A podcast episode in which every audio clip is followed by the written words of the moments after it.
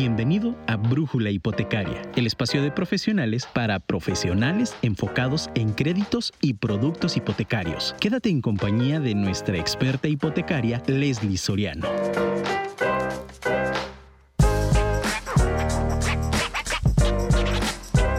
La mejor forma de predecir el futuro es creándolo. Mi nombre es Leslie Soriano, soy especialista en créditos hipotecarios y hoy hablaremos acerca de los pasos a seguir si tu cliente es extranjero. Bienvenidos a nuestro programa número 90 de Brújula Hipotecaria. Comenzamos.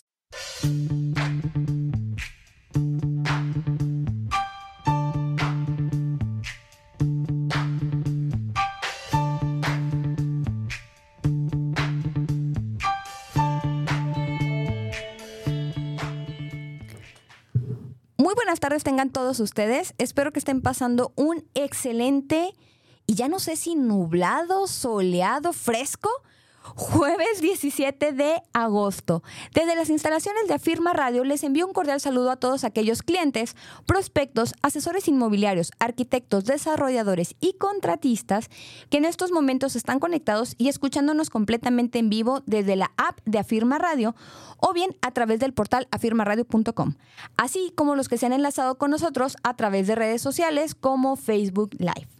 Y como ya se ha vuelto una costumbre en cada uno de nuestros programas, aprovecho este espacio para recordarles que me encuentran como Brújula Hipotecaria en plataformas como Spotify y Apple Podcast y que cada lunes se sube un nuevo episodio.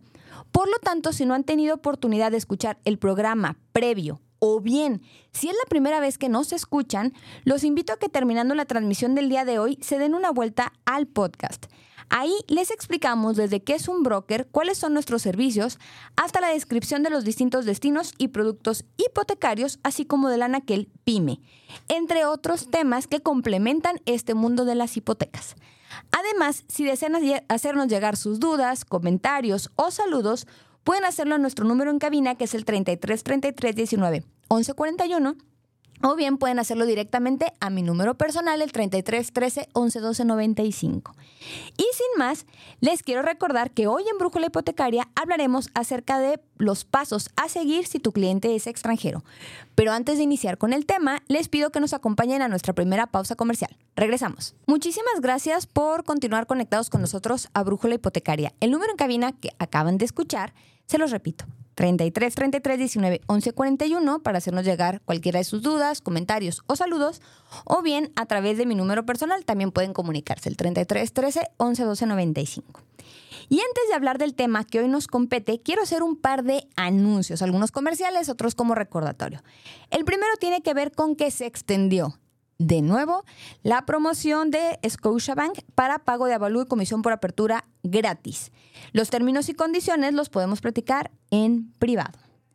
También se me había pasado mencionarles eh, un cambio que hizo Banorte recientemente con respecto a la comprobación del domicilio, los comprobantes domicilio, cuando no están a nombre de los acreditados. Esto suele suceder casi siempre cuando la persona está rentando. En caso de que el comprobante de domicilio sea de una propiedad que se está rentando y el comprobante como tal está a nombre del arrendador, entonces Banorte nos está solicitando que se agregue la INE del dueño de la propiedad.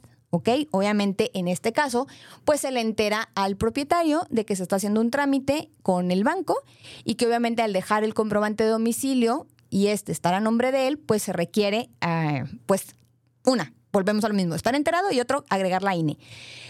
Entonces, pues bueno, esa es la situación ahora como norte. En caso de que el comprobante esté a nombre del arrendatario, no hay problema incluso si el bien inmueble está rentado. O sea, puede ser el recibo de Telmex a nombre de, del que va a comprar, el, el de CFE, sí, o algún otro eh, comprobante que sea válido para el banco. ¿Sale? Entonces también ese, ese tema es importante. Y por último, otro punto relevante tiene que ver con la constancia de situación fiscal. Recordemos, sí, que las notarías ya están eh, operando no recuerdo muy bien cómo se llama el nombre, pero literalmente es la versión 4.0, ¿sí? Y aquí es donde las notarías dan de alta las compraventas o notifican las compraventas ante el SAT.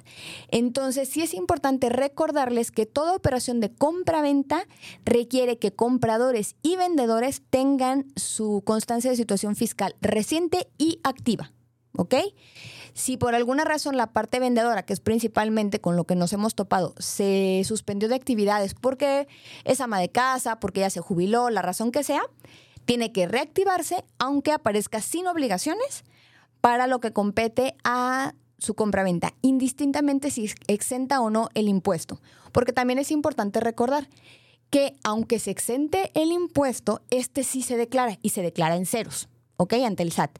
Entonces, sí, es importante que tomemos y que eh, prevamos, eh, ¿sí prevamos? Eh, no, prevengamos. ¡Ah! ¿Cómo se dice? Me acabo, qué terrible, se me acaba de ir la palabra, consecuencias del COVID. Bueno, que tomemos como preventiva esta parte, ¿sí? Para que, pues, no sea un motivo de que nos pueda trazar una firma o, una, o que nos pueda estropear una operación de compraventa, sobre todo cuando ya estamos por firmar, ¿va? Entonces, son nuestros avisos parroquiales. Ahora sí, entremos en materia. En las últimas semanas he tenido la oportunidad de llevar cuatro operaciones que están por firmarse, que tienen en común un punto específico. El común denominador es que los cuatro compradores son extranjeros. En, en este caso, dos naturalizados y dos con residencia permanente. Y nos hemos topado con que la documentación a solicitarles suele ser más o suele ser distinta a cuando la compra es de un cliente nacional. Es por ello que hoy les voy a platicar de esos pasos y detalles a cuidar, principalmente lo que es tocante al expediente. Y si bien el armado del expediente suele ser parte del servicio del broker, sí es importante que ustedes como asesores, sí como asesores inmobiliarios, que suelen tener el primer contacto con el cliente, conozcan cuál es el proceso, conozcan cuál es la documentación adicional, por dos razones principalmente. La primera, porque se van a ver más profesionales. La segunda, porque en el caso de que sea extranjero, sabrán que puede llevar un poco más de tiempo la operación. ¿Y por qué lo menciono? Porque muchas veces cuando estamos programando o están eh, elaborando lo que es un contrato de promesa de compra-venta, una de las preguntas súper comunes de los asesores es ¿en cuánto tiempo firmamos? ¿Cuánto tiempo le pongo al contrato? Entonces, es bueno que conozcan estos procesos porque estos procesos nos llevan días o semanas.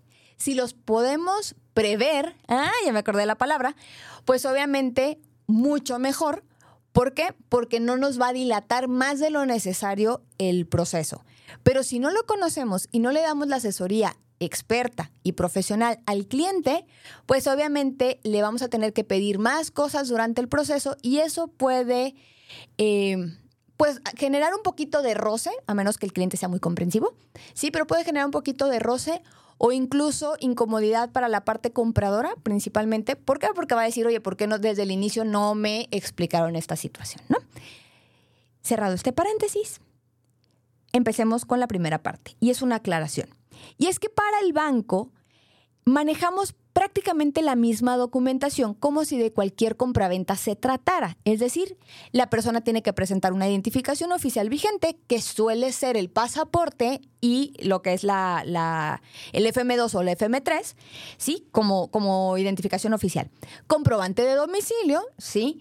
ingresos que normalmente eh, en este tipo de clientes, o al menos el común denominador que, tenemos, es que en la mayoría de los casos suelen ser de nómina, ¿ok? Pero habrá también de todos estos cuatro estos casos que, que platico, uno de, hecho, de ellos es independiente, pero bueno, la mayoría de los extranjeros suelen venir a México con temas de empleo, ¿ok? Entonces, pues nos van a pedir la parte de los ingresos, de nómina y o estados de cuenta.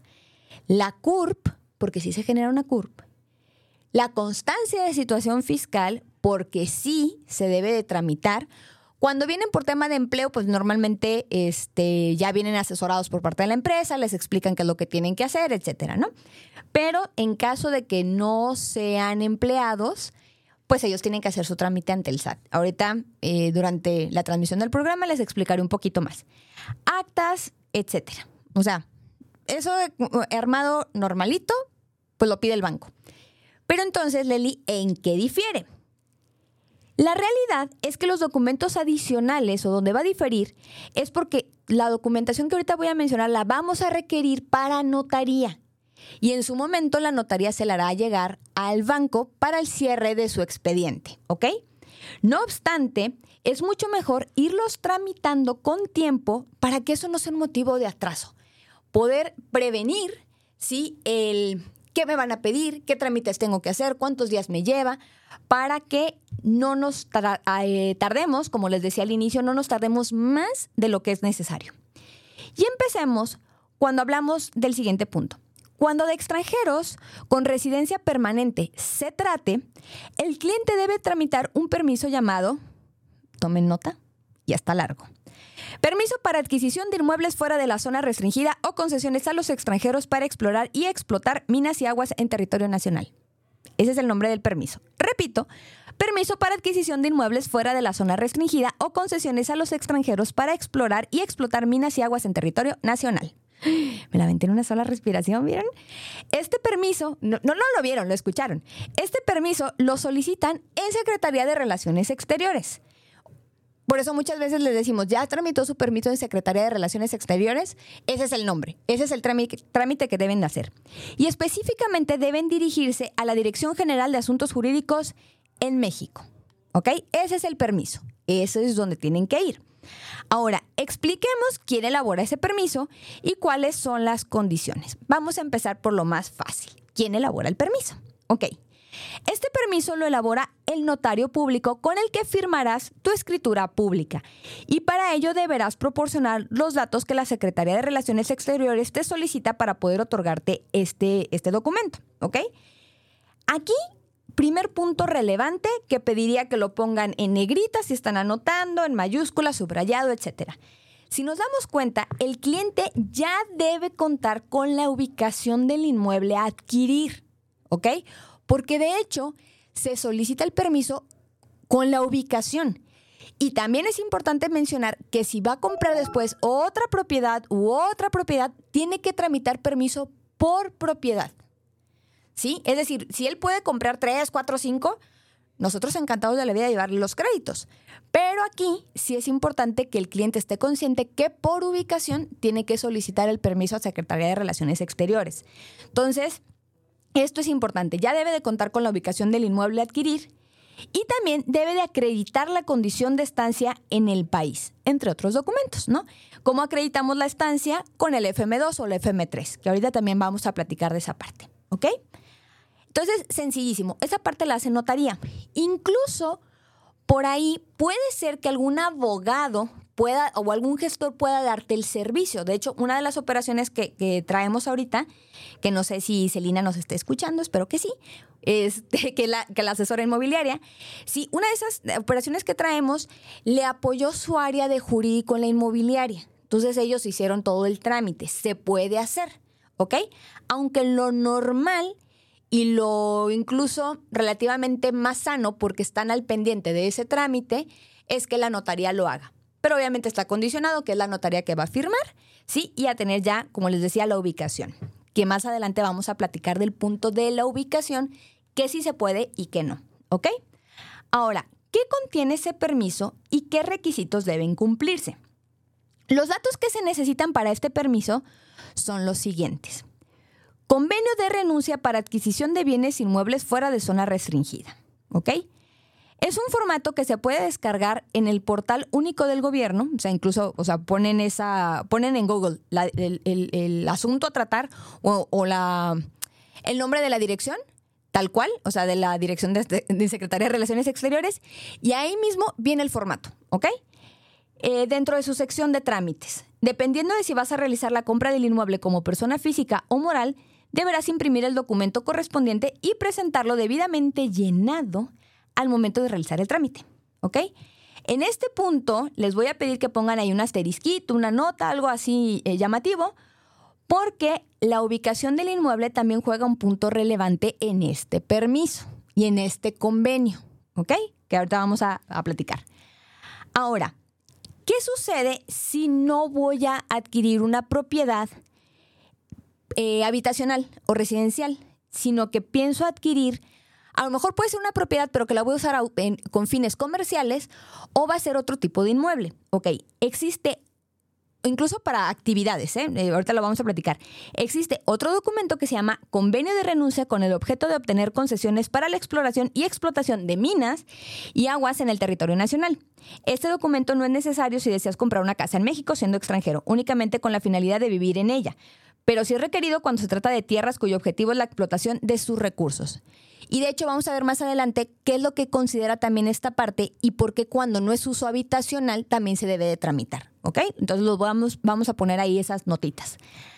Aparte de lo que les acabo de platicar del convenio, obviamente el documento que acredite la estancia legal, ya sea que cuente con tarjeta de residente temporal, y ahorita póngale ahí una, subrayenlo, o de residente permanente.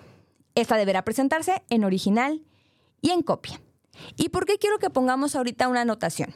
Porque para el banco no hay ningún inconveniente que el cliente sea residente temporal o permanente, siempre y cuando pueda comprobar que su estancia en nuestro país es legal. ¿Ok? Lo único que sí nos ha sucedido, no estoy diciendo que sea el 100% de los casos, pero lo único que sí nos ha sucedido es que las personas que tienen residencia temporal, a la hora de pedir el permiso, no todas han sido eh, concretadas exitosamente. O sea, nos ha pasado que, que, no se los den. No sé si es a lo mejor porque es muy reciente su, su FM2 o por alguna otra razón, desconozco. Pero sí nos ha tocado conocer dos, tres casos donde si tienen la, la residencia temporal, no puedan concretar ese, ese trámite. ¿Ok? Yo lo hablo solamente por la experiencia. A lo mejor habrá alguien que nos está escuchando que me digan yo soy residente temporal y si pude, adelante. O sea, no estoy diciendo que es un hecho que le van a decir que no. Solamente hablo de los casos que conozco. ¿Ok? Mientras que el residente, el residente permanente, pues en teoría no tendríamos que tener tanto problema para concluir con el permiso de manera exitosa, obviamente llevando la documentación y presentándola como secretaría lo solicita. ¿Ok? Además de esto, pues obviamente el documento descriptivo del inmueble. Este documento deberá incluir las medidas del inmueble, dirección, colindancias y características del terreno. Por eso es que normalmente se le pide a la notaría para que esté eh, descrito correctamente lo que se va a adquirir. Y obviamente liquidar el costo del trámite. Ahora, solicitar el permiso para comprar casa o departamento en México, siendo extranjero, no genera ningún costo. ¿Ok? Sin embargo, si se trata de las concesiones para la explotación de espacios, este trámite sí genera un costo que según el portal del gobierno es de 7.540 pesos. ¿Ok? Según esto es la información más reciente.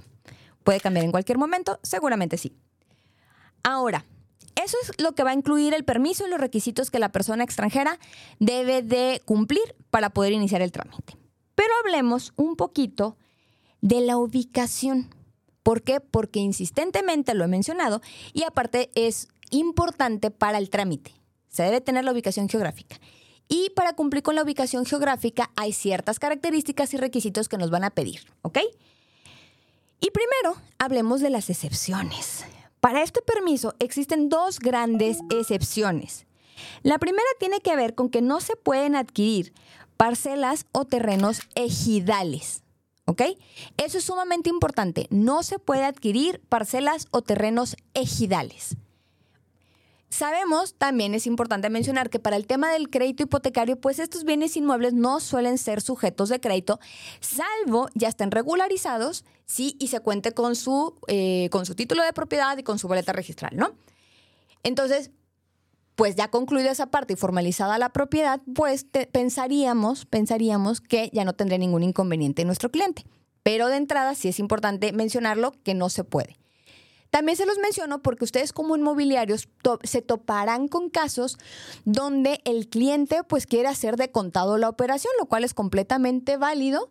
Sí, y, y, hay inmobiliarios con los que me he topado que me dicen que casi todas sus operaciones son así, qué suerte la suya, sí, y pues obviamente lo único que tienen que cuidar es que no se trate de parcelas o de terrenos ejidales.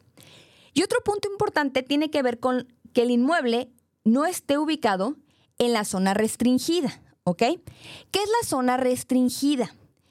La zona restringida corresponde a una franja de 100 kilómetros a lo largo de las fronteras y 50 kilómetros de ancho en las costas. ¿Ok? Y nota, ojo, no estamos diciendo que un extranjero no pueda comprar, por ejemplo, en playa, ¿ok? Sino que va a necesitar de otros trámites para poder obtener el permiso. ¿Ok?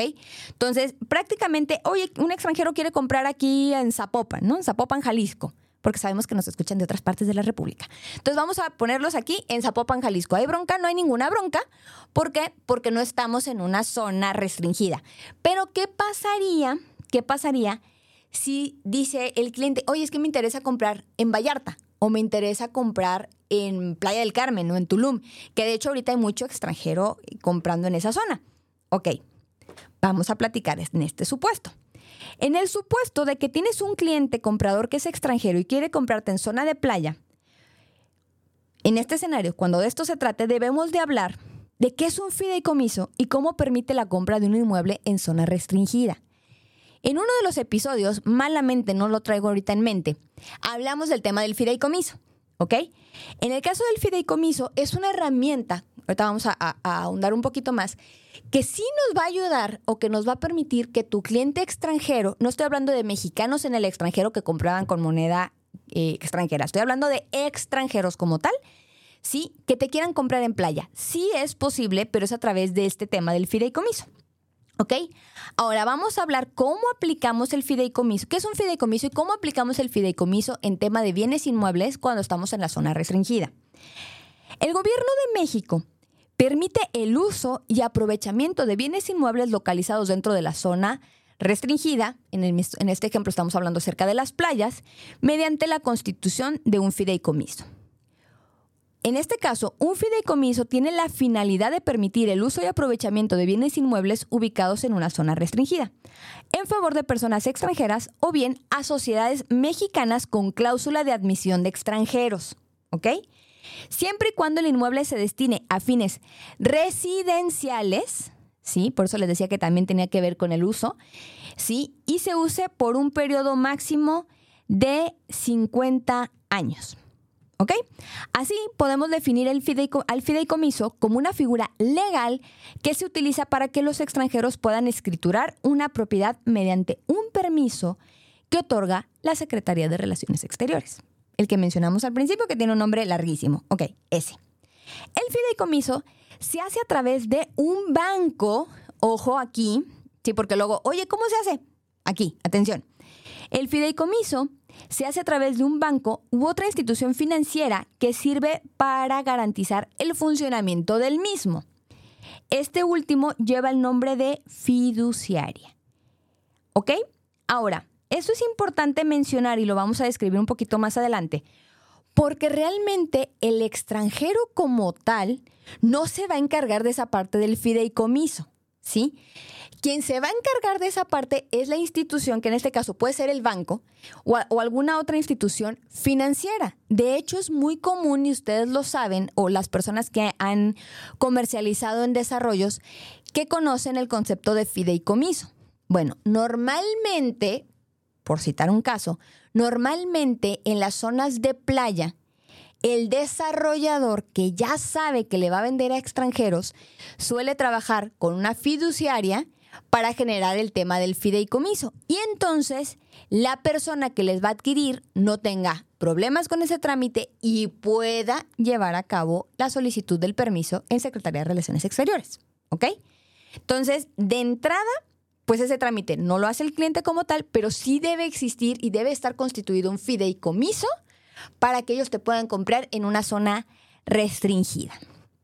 Ahora, ¿cuál es el proceso si el inmueble se encuentra en una zona restringida? O sea, ya hablamos del tema del fideicomiso, pero vamos a platicar cuál es el tema del proceso.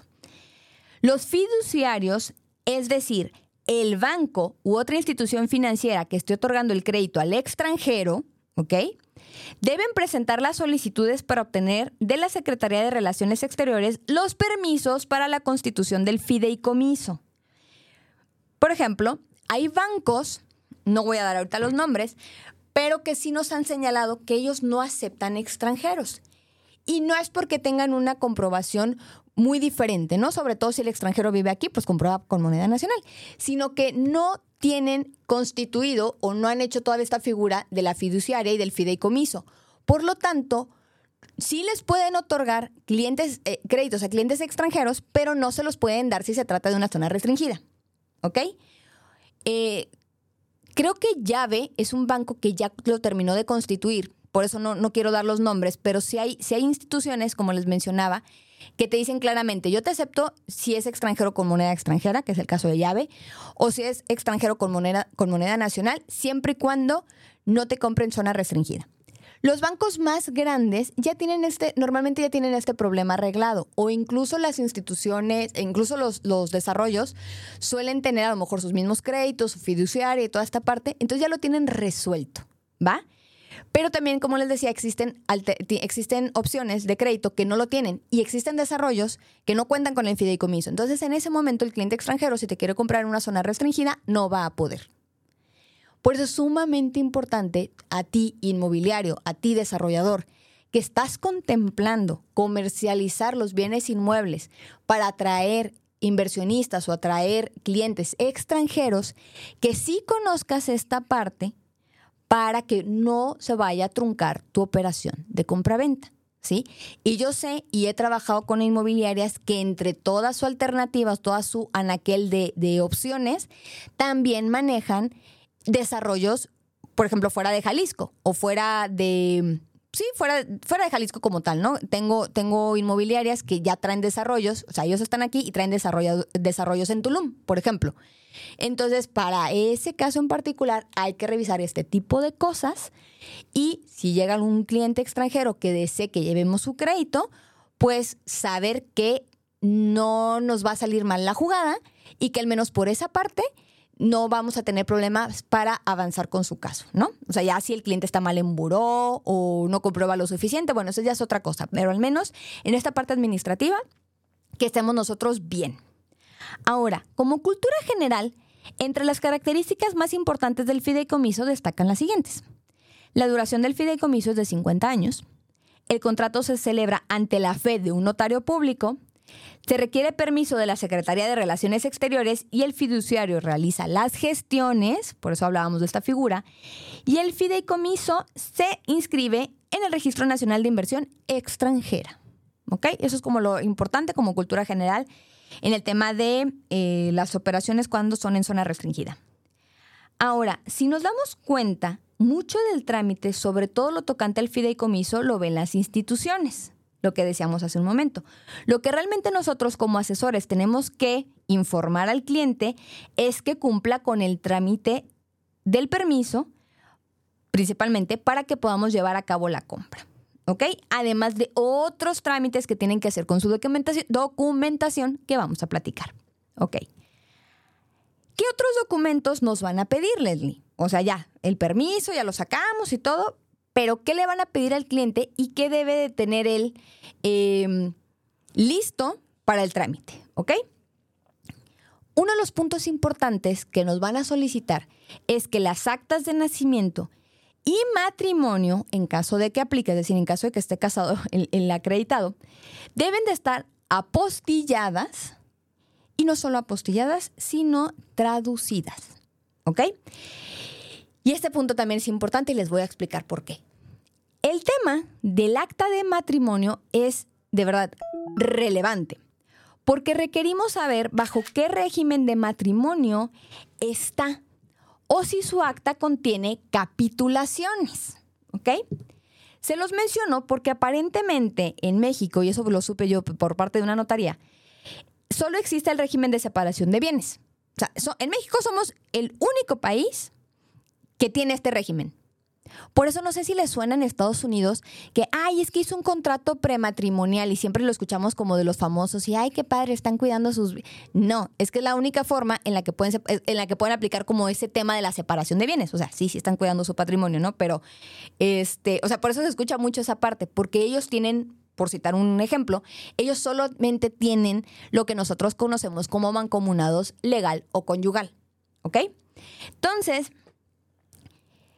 entendemos o damos por hecho que toda persona extranjera que esté casada Para nuestra ley y para aplicar los contratos de compraventa, para aplicar quiénes van a firmar en las escrituras, para saber qué documentos se necesitan, tenemos que dar por entendido que están casados bajo el régimen de sociedad legal o conyugal.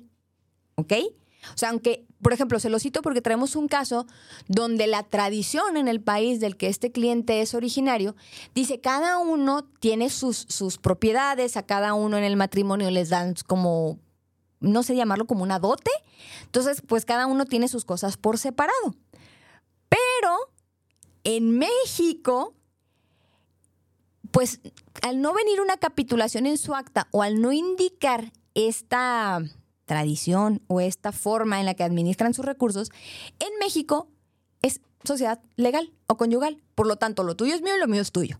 ¿Ok? Y entonces, el cónyuge deberá cumplir con los mismos requisitos que el acreditado en lo que refiere a papeles. En cuanto al permiso, es decir, en el permiso de relaciones exteriores se va a mencionar que esta persona también, o sea, lo va a solicitar y que también hará uso de esa propiedad. Y obviamente tiene que tramitar su documento como la constancia de situación fiscal, aunque no participe en el crédito y aunque no tenga actividad laboral. Y se los platico porque este caso es como el más reciente, donde la persona no cuenta con, la, cónyuge de este cliente no cuenta con la constancia de situación fiscal y tampoco tiene ninguna actividad, es decir, es ama de casa. Entonces, ¿qué nos dice la notaría? Cuando revisan ya la información, revisan el acta traducida, me dice, ¿sabes qué, Leslie? No tiene capitulaciones, no hay ninguna, ninguna parte en el acta que indique que hay algo equivalente a la separación de bienes. Por lo tanto, se asume que es sociedad conyugal y por lo tanto el cónyuge firma la cónyuge debe de pedir el permiso a Secretaría de Relaciones Exteriores y debe de tramitar su constancia de situación fiscal. ¿Ok? Entonces, pues es importante, eh, como les decía, prever estas cosas porque, pues, sobre la, si lo vamos haciendo y se los platico porque, bueno, es, yo ya había llevado eh, a cabo operaciones con extranjeros hace años, pero donde uno era mexicano y el otro no. y eh, fue como un poco más sencillo. Y ahorita con, por ejemplo, la obligación de la constancia de situación fiscal y con que las dos personas son extranjeras, pues hemos, nos hemos topado o batallado con ese tema de pedir papeles, ¿sí? Entonces, ahora sí que todo esto que les estoy contando es porque literalmente lo estamos llevando de la mano con la notaría y con la inmobiliaria, que la verdad se han portado súper profesionales, ¿sí? Y estamos sacando este, esta operación, pues lo más rápido que se puede, ¿no? Pero esto nos queda de experiencia para próximos clientes extranjeros, saber que hay que pedirles em, estos tipos de este, estos papeles para saber si va a firmar, si no va a firmar, si hay que agregar algo, si hay que hacer un trámite adicional o si no es necesario. ¿Ok? Por último, tocante a la parte donde el cliente es extranjero y tiene residencia temporal o permanente, quiero hacerles una pregunta. ¿Recuerdan que hicimos mención del uso residencial y que les dije que era importante? Pues bien, ¿qué pasa cuando la propiedad no será de uso residencial? ¿Ok? La ley de inversión extranjera les permite gozar de la utilización y aprovechamiento de bienes inmuebles localizados dentro de la zona restringida para fines no residenciales. ¿Ok? Se entiende como residencial, vivienda para el uso del propietario o de terceros, mediante la constitución de un fideicomiso inmobiliario. O sea, es un fideicomiso, pero tiene esta particularidad, ¿ok? Sin constituir derechos reales. Y que se entiende como actividades, no se consideran actividades residenciales, ¿ok? Primero lo que se destinen a tiempos compartidos, ¿ok? Los destinados a alguna actividad industrial, comercial o turística y que de manera simultánea sean utilizados para fin residencial, no sé si pudiera entrar como los Airbnb y eso. Sí, o sea, te dice, pueden ser utilizados para fin residencial, pero no es ese uso exclusivo, ¿ok? Los adquiridos por instituciones de crédito, intermediarios financieros y organizaciones auxiliares del crédito para la recuperación de adeudos a su favor y que se deriven de operaciones propias de su objeto. Ah, le sonará, le sonará un nombre que luego, que, de hecho tenemos un programa de eso, cuando hablamos de, de recuperaciones. Ok, los que se utilicen por personas morales para el cumplimiento de su objeto social. consistente en la enajenación, urbanización, construcción, fraccionamiento y demás actividades comprendidas en el desarrollo de proyectos inmobiliarios hasta el momento de su comercialización o venta a terceros. Eh, estamos hablando, por ejemplo, eh, o esto podría aplicar un poquito a la persona moral, ¿sí? Sobre todo cuando hablamos de desarrollos, es decir, que sea el desarrollador extranjero. ¿Ok? O de inversión extranjera.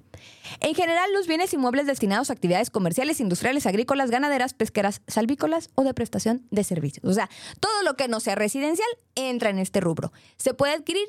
Sí, pero necesita de otro trámite, sí, que es en el tema del fideicomiso inmobiliario. Por eso la, la importancia de saber cuál es el uso. Y antes, espero que este punto haya sido claro. Si no, de verdad me pueden mandar un mensajito y lo, y lo, y lo reiteramos. Y antes de continuar con el tema de los naturalizados, los invito a que nos acompañen a nuestra segunda pausa comercial. Regresamos. Nuevamente, muchísimas gracias por seguir conectados a través de las diferentes plataformas.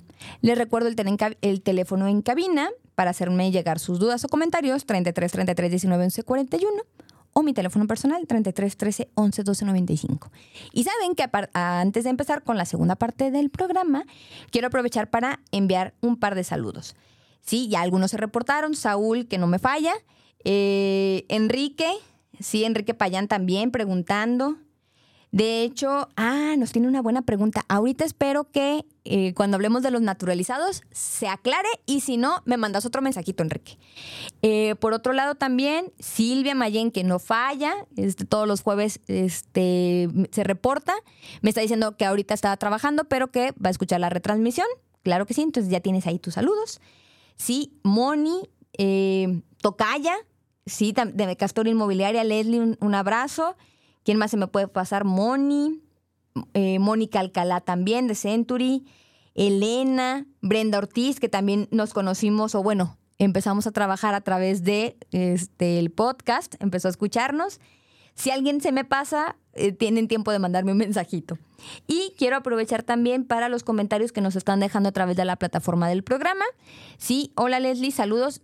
Eh, Altamirano Díaz, hola Leslie, saludos escuchando en Oaxaca, capital, buen programa, muchísimas gracias, hasta Oaxaca nos están escuchando. Y luego nos dice aquí Sonia, hola Leslie, muy buen programa, me gusta la manera en que explicas todo, muchísimas gracias por tus comentarios. Zoila nos dice, saludos desde Monterrey, desde, otra parte de la República también. Aparte, no sé si alguien, no sé si lo había platicado, pero yo soy de Monterrey, soy regia. Entonces me da muchísimo gusto, soy la que nos estés escuchando.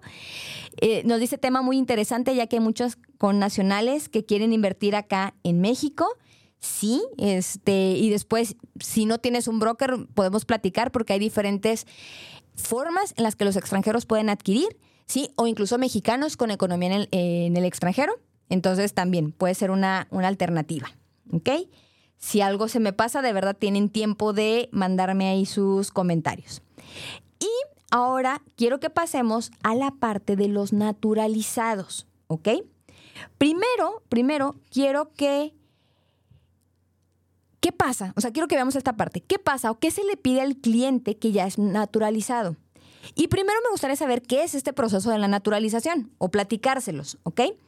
Tal cual es el proceso por el cual un ciudadano de un país extranjero adquiere la nacionalidad de otro. Adquiere vínculos que lo acreditan como ciudadano de otro país. Los extranjeros que desean obtener la nacionalidad mexicana podrán hacerlo mediante el procedimiento conocido como naturalización. Me encanta porque la duda se... O sea, la misma palabra que tenemos duda aparece en la explicación en el concepto, ¿no? Pero literalmente es un proceso donde si yo fuera de, no sé, Chile, ¿sí? Y quiero pertenecer a México, tengo que empezar este proceso que literalmente se llama naturalización. Y vamos a ver cómo es que se llega a este proceso, ¿ok? El apartado B del artículo 30 constitucional establece que son mexicanos, y esto es importante, por naturalización. ¿Ok? Esto es sumamente importante porque va de la pregunta que me hizo eh, Enrique Payán a través de WhatsApp. Y dice que los extranjeros que obtengan de la Secretaría de Relaciones carta de naturalización, o sea, de Relaciones Exteriores da la carta de naturalización y eso lo establece ya como un mexicano por naturalización. La mujer o el varón extranjeros que contraigan matrimonio con un varón o con una mujer mexicanos, que tengan o establezcan su domicilio dentro del territorio nacional y cumplan con los demás requisitos que el afecto señale la ley. Que al afecto señale efecto, porque dije afecto, que al efecto señale la ley. Los trámites de naturalización mexicana, incluido casos de cónyuges de mexicanos, se realizan ante la Dirección de Nacionalidad de la Dirección General de Asuntos Jurídicos de la Secretaría de Relaciones Exteriores. ¿Ok? Ahora, dicho esto, ¿sí? Se entiende que nuestro cliente ya es mexicano, ¿ok? Aunque sea por naturalización, ya es mexicano. Obviamente esto es a través del documento que acabamos de mencionar, la carta de naturalización. Por lo tanto, su documentación y su trámite será como el de cualquier ciudadano, ¿ok? Lo único que va a cambiar es que la notaría nos va a solicitar la carta de naturalización y, la, y el acta de nacimiento. Nada más, ¿sí? Entonces sí es importante mencionar porque se entiende que ellos ya tienen o ya son mexicanos a través de un proceso administrativo. Por lo tanto, su trámite, pues obviamente ya es como cualquier otra operación normalita. Sí, de hecho, eh, la pregunta que me hacía Enrique es, el cliente comprador es extranjero, pero ya naturalizado en México, tiene su INE, ¿aún así se requiere el trámite en Secretaría de Relaciones Exteriores? No, porque ya cumplió con el tema de la naturalización, ¿ok? Entonces, lo que nos van a pedir nada más es la carta, su acta de nacimiento, nos van a pedir su INE y es altamente probable que su, que su pasaporte, ¿ok? Incluso yo tengo una operación de estas dos que traigo también de naturalizados, donde la cónyuge no le han dado todavía su INE porque es relativamente reciente el proceso de su naturalización. Entonces ya tiene la carta, tiene su acta y para la firma va a presentar su pasaporte y licencia de manejo, que la acredita o, que le da, sí que acredita su identidad con una segunda identificación. ¿Ok? Entonces, en tu caso particular, Enrique, ya con su INE es más que suficiente porque entendamos que el proceso de naturalización es que ya lo acredita o ya lo, sí, ya lo acredita como mexicano por este medio o por este proceso. ¿Ok? Ahora, como nota, y va muy de la mano de la pregunta, ¿ok? En este supuesto en el que la persona es naturalizada, el pasaporte sí nos va a servir como identificación y siempre será necesario, lo que les decía hace un momento, presentar alguna segunda identificación como puede ser cédula profesional o licencia de manejo para acreditar la identidad. En el caso de que la persona ya cuente con su INE, entonces, en teoría, esta identificación es más que suficiente. Aunque siempre se sugiere que se tenga a la mano una segunda identificación, la misma se presentará al día de la firma en notaría, por si la validación de los biométricos no nos resultara positiva. ¿Por qué? Porque a veces también pasa que si es la persona, pero no sé, no le detecta las huellas o se cargaron mal en el, en el padrón del INE y están alternados, los, o sea, están cambiados los dedos, no sé, cualquier cosa puede suceder que no le acredite o que no pase con los biométricos. Entonces, el hecho de tener una segunda identificación oficial, pues, pues la notaría puede dar fe de que la persona que se presentó sí es la que están señalando los documentos. Por lo tanto, es que aunque la INE debería ser suficiente, siempre se pide presentar una segunda identificación para evitarnos que en caso de que no salgan positivos los biométricos o que no se identifique lo suficiente, o sea, que el porcentaje no sea lo suficiente para que lo pasemos, entonces tengamos esta otra alternativa, ¿ok? Yo sugiero que sí lo hagan porque ya me pasó, todavía nos quedan un par de minutos. No fue con extranjeros, fue con una persona nacional, pero sí nos pasó con un cliente que por su trabajo, y nada más lo estoy haciendo como cultura general y como nota al pie, sí, nos pasó con un cliente que por su trabajo sus huellas estaban muy, muy desgastadas. Y a eso súmale que su INE no era reciente. Total, no pasan los biométricos nos piden reprogramar firma, porque aparte sucede que esta persona solo tenía la INE, nunca hizo por sacar la licencia de manejo, no nada. Entonces solo teníamos la INE y no pasaba. Se reprograma la firma, eh, pedimos, y eso sí, gracias a Dios se hizo, este, rapidísimo el, INE, esto obviamente fue prepandemia, este, el INE le tramitó de modo urgente la, la, la identificación porque sepan que sí hay opciones para tramitarlas urgente, hay ciertos módulos. Y al cabo de 10, 15 días, creo que estábamos otra vez ya en la notaría. O sea, hasta eso fue relativamente rápido. 10 días, yo creo. Total, que llegamos a la firma con una INE nueva, le toman los biométricos y no pasan. Porque ya tenía muy desgastadas las huellas. Entonces, nosotros pensábamos que con una INE nueva, porque fue incluso sugerencia de la notaría, pues ya se iba a detectar lo poco que le quedaba de huellas digitales, pero no pasó. Y le intentaron, y le intentaron, y le intentaron.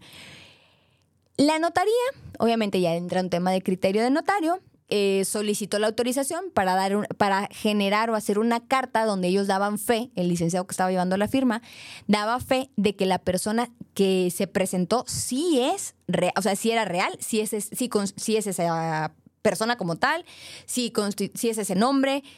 total, ellos daban fe de que la persona se había presentado, pero que no habían pasado las, las huellas. Y entonces eh, se pudo concluir el proceso y sin tema este, se llevó a cabo el cotejo porque era un Infonavit en ese entonces, el que estábamos operando. Se pudo ir a cotejo, se presentó la carta, se firmó y se pudo disponer del crédito sin ningún problema. Pero puede pasarles. Entonces, por eso es que siempre las notarías, y con esto cierro la parte de cultura general, por eso es que siempre las notarías van a pedirnos una segunda identificación por si pasan este tipo de cosas. ¿Ok? Y esto es todo lo que corresponde al tema de extranjeros o en el tema de naturalizados. Si desean hacerme, eh, hacerme, o sea, si les hace sentido y si desean darme la oportunidad de hacerme llegar sus casos para que podamos llevar el trámite de sus clientes, o si ustedes son clientes que, que me permitan llevar su trámite, pueden contactarme para que de manera personal atendamos el caso. ¿Ok? Saben que me encuentran en mi página de Facebook como SG Brokers, ¿sí? Y siempre se los recuerdo con el logotipo de SOC Asesores como foto de perfil. También pueden contactarme a través de mi correo personal que es lsoriano.socasesores.com o también pueden hacerme llegar eh, eh, un mensaje vía celular, una llamada al 33 13 11 12 95 y con gusto podemos revisar y atender su caso. Y antes de despedirme, quiero checar si no tenemos alguna otra duda, pregunta. Este, no, más que comentarios aquí por WhatsApp, que fue el, que el punto fue aclarado. Este, me dice Enrique ya es más mexa que yo. Mil gracias. No, pues de qué. Y este, y digo, ya viste que no necesitamos el permiso. Fue, creo que fue de utilidad el tema el día de hoy. Sí, sin más, creo que ya no hay más este, dudas o comentarios. Entonces, pues nada más que agradecerles por estar hoy compartiendo su tiempo conmigo. Nos escuchamos Dios primero el próximo jueves en punto de las 3 de la tarde. Soy Leslie Soriano y esto fue Brújula Hipotecaria. Nos vemos en tu próximo crédito. Adiós. Sin lugar a duda, hoy tenemos la dirección correcta. ¿Y hacia dónde vas tú? Escucha nuestro siguiente programa y conviértete en un experto broker hipotecario. Te esperamos el próximo jueves en punto de las 3 de la tarde.